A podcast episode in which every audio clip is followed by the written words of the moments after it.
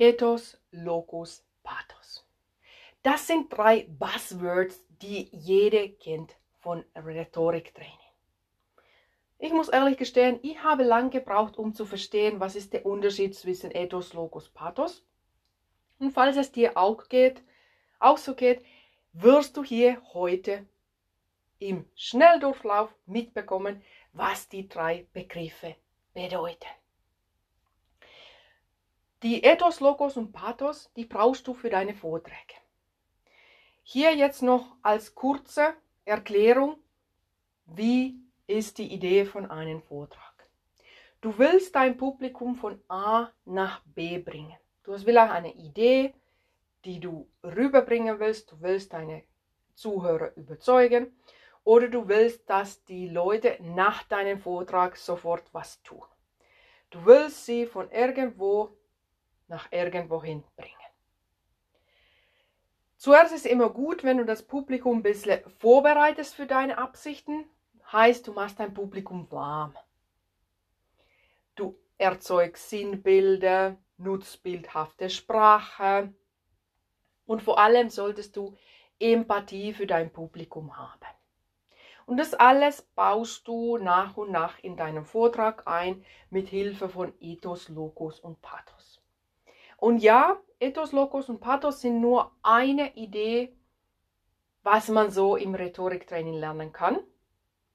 Aber viele Gurus sagen, das ist so die Basis von alles. Ich bin jetzt vielleicht nicht die Guru-Guru, aber ich sage mal so, ich weiß schon, wie man Leute zum Lachen bringt, wie man einen guten Vortrag aufbaut und wie Leute gern dich zuhören. Du bist jetzt da auf der Bühne und du beginnst mit deiner Ethos-Arbeit. Ethos ist dein Charakter, deine Ausstrahlung.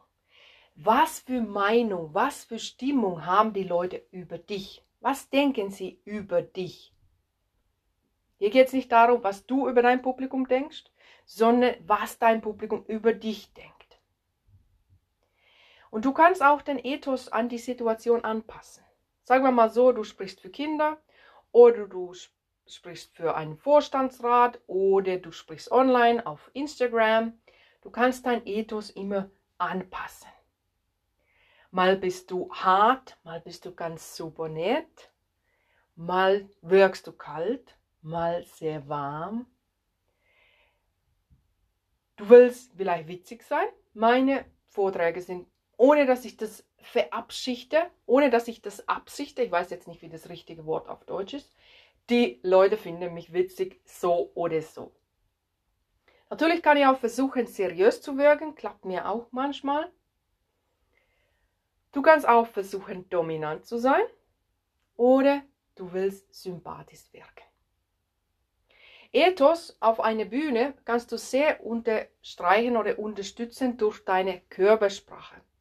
Wenn du große Bewegungen machst oder wenn du kleine Bewegungen machst, das macht was damit, wie die Leute dich wahrnehmen. Kleidung ist auch ein Teil von Ethos. Sagen wir mal so, du hast Statussymbole wie Uhr. Wenn jemand ein Statussymbol hat von einer Uhr, die, sagen wir mal so, jetzt 50.000 oder 150.000 Euro gekostet hat. Sorry, das bringt für mich nichts, weil ich habe keine Ahnung von Uhren. Kann eine Million Euro deine Uhr kosten und ich wäre trotzdem so, was ist das für ein altmodischer Typ, die noch Uhr trägt? Man hat doch ein Handy in der Hosentasche, da steht doch die Uhrzeit. Von daher musst du natürlich auch gucken mit deinen Statussymbolen, dass sie auch bei deinem Publikum wirken, weil bei mir würden teure Uhren gar nichts bringen. Bei mir würde zum Beispiel viel mehr bringen, wenn du jetzt ein Mann bist, dass du einen Anzug hast, die sitzt, die nicht zum Beispiel zu lang ist oder zu klein ist, sondern die schön sitzt und dich zum vorteilhaften Erscheinungsbild bringt. Oder wenn du jetzt eine Rede hältst für Obdachlosen, dann ist vielleicht Du siehst, meine Beispiele sind übertrieben, aber mehr sagen wir mal so, du hältst jetzt einen Vortrag für Obdachlosen in einem Obdachlosenheim. Da würdest du vielleicht nicht mit deinem besten Anzug hingehen, weil sonst würden sie, glaube ich, nichts von dir halten. Fazit zu Ethos ist, wie willst du, dass das Publikum dich wahrnimmt? Was für Ausstrahlung willst du für dein Publikum über dich sagen? Und diese Ethos baust du viel mit Stimme, wie gesagt mit Kleidung und wie selbstbewusst du dich präsentierst. Das ist das alles. Leute mögen Menschen, die sind selbstbewusst und stark, aber doch warm und sympathisch. Somit wirkst du kompetent, weil wenn du nur stark und kalt bist, dann wirkst du vielleicht professionell, aber Leute wollen nicht mit dir zu tun haben. Daher bring ein bisschen Wärme und ein bisschen Sympathie, habe Empathie für dein Publikum und somit wirkst du kompetent. Logos. Was ist diese Logos? Logos ist ein bisschen langweilig. Logos sind nämlich Zahlen, Daten, Fakten, Beweise, Studien. Und das Traurige ist, dass wenn du so einen Durchschnittvortrag hörst, ist das voll mit Logos. Ein PowerPoint-Slide nach dem anderen, voll mit Informationen und Zahlen und Fakten und was weiß ich. Und du denkst nur so, pff. Weil viele Redner basieren ihren ganzen Vortrag auf Logos, auf diese langweiligen Nummern und nutzen das als Beweis für ihre Expertise. Leider überzeugt das nicht dein Publikum. Ja, das kann überzeugen, wenn du das als Teil für deinen Ethos und für dein Pathos nutzt. Nachher erzähle ich euch, was ist Pathos. Aber wenn du nur versuchst, mit Logos zu punkten, wirst du niemanden überzeugen. Logos kannst du nutzen als Unterstützung, aber nicht als dein Hauptargument und auf keinen Fall deinen Vortrag zumüllen mit zu viel Logos, weil nachher kann dein Publikum nichts merken. Es gibt ja Experten dafür, die ganz genau das erklären, wie du Zahlen lebhaft präsentieren kannst.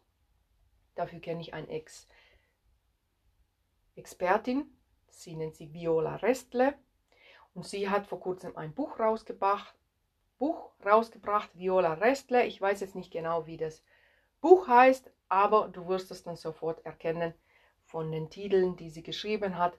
Da erzählt sie dir in diesem Buch, wie du Nummern, Zahlen, Daten, Fakten lebhaft präsentieren kannst.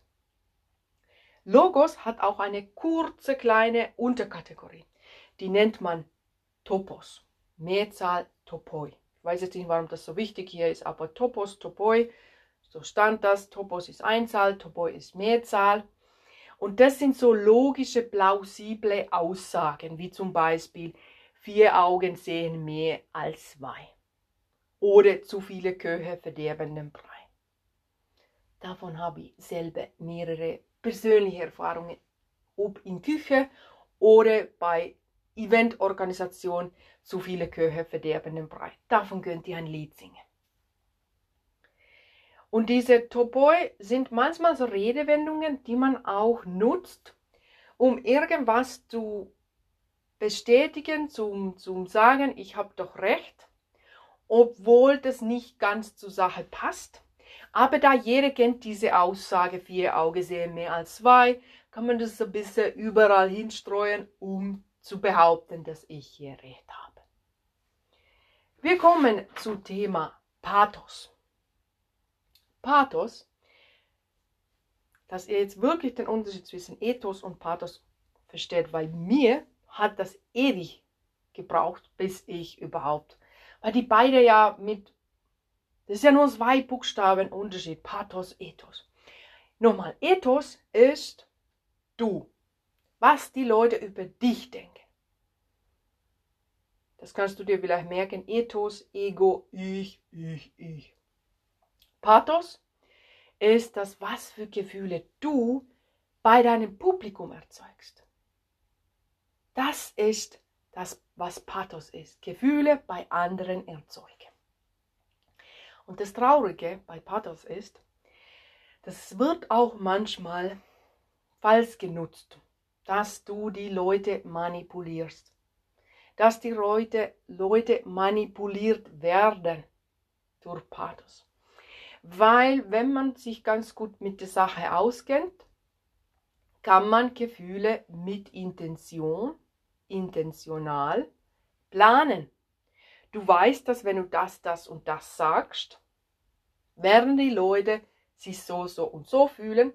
Und nachher kommst du mit deiner Call to Action, mit deinem CTA, bedeutet, mach das, weil du diese Gefühle durchspielt hast und danach sind die Leute offen für deine Meinungen und machen das, was du willst. Daher pass immer auf, dass du jetzt nicht mit Pathos manipuliert wirst zu Meinungen und zu Richtungen, die du nicht möchtest. Aber wir gehen jetzt in diesem Moment davon aus, dass du bist ja die Rednerin. Du willst die Leute ja, so gesagt, manipulieren. Und deswegen musst du erstmal gucken, dass du die Leute emotional von einer Ebene abholst. Dass du einfach guckst, dass die mit dir den Gefühlsweg gehen.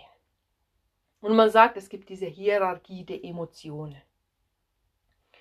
Schock, Überraschung oder Wut und Angst.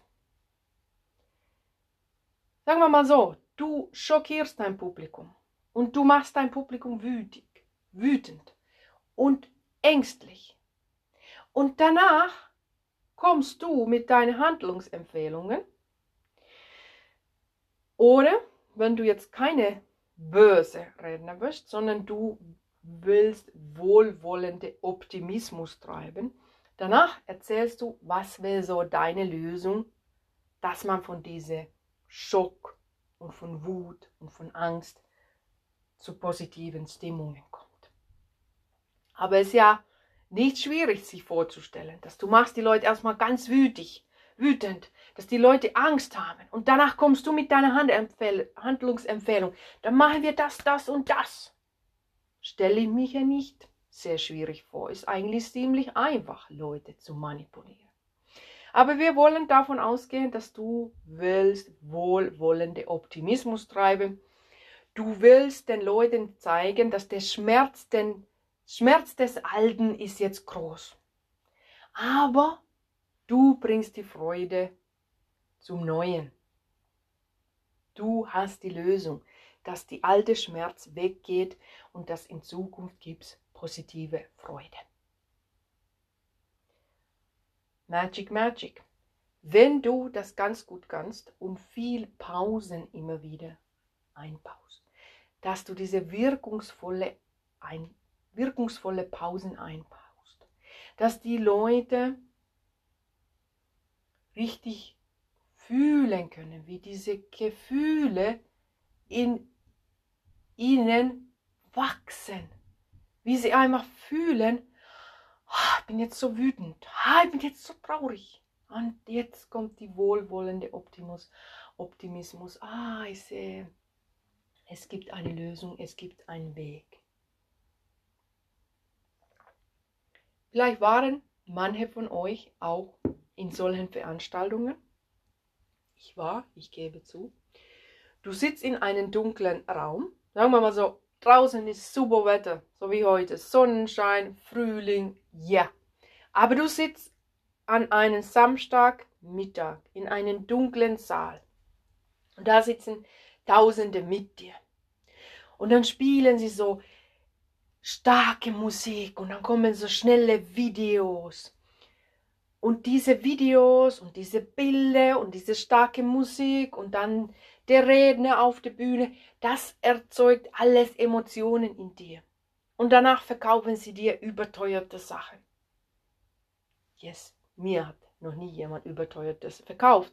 Aber ich weiß, dass es funktioniert. Ich sehe, wie die Leute nach vorne rennen und bestellen und unterschreiben und das aber alles haben wollen. Weil sie dazu überzeugt worden sind durch diese ganze System. Beobachte das immer bei diesen Events und sehe, das funktioniert.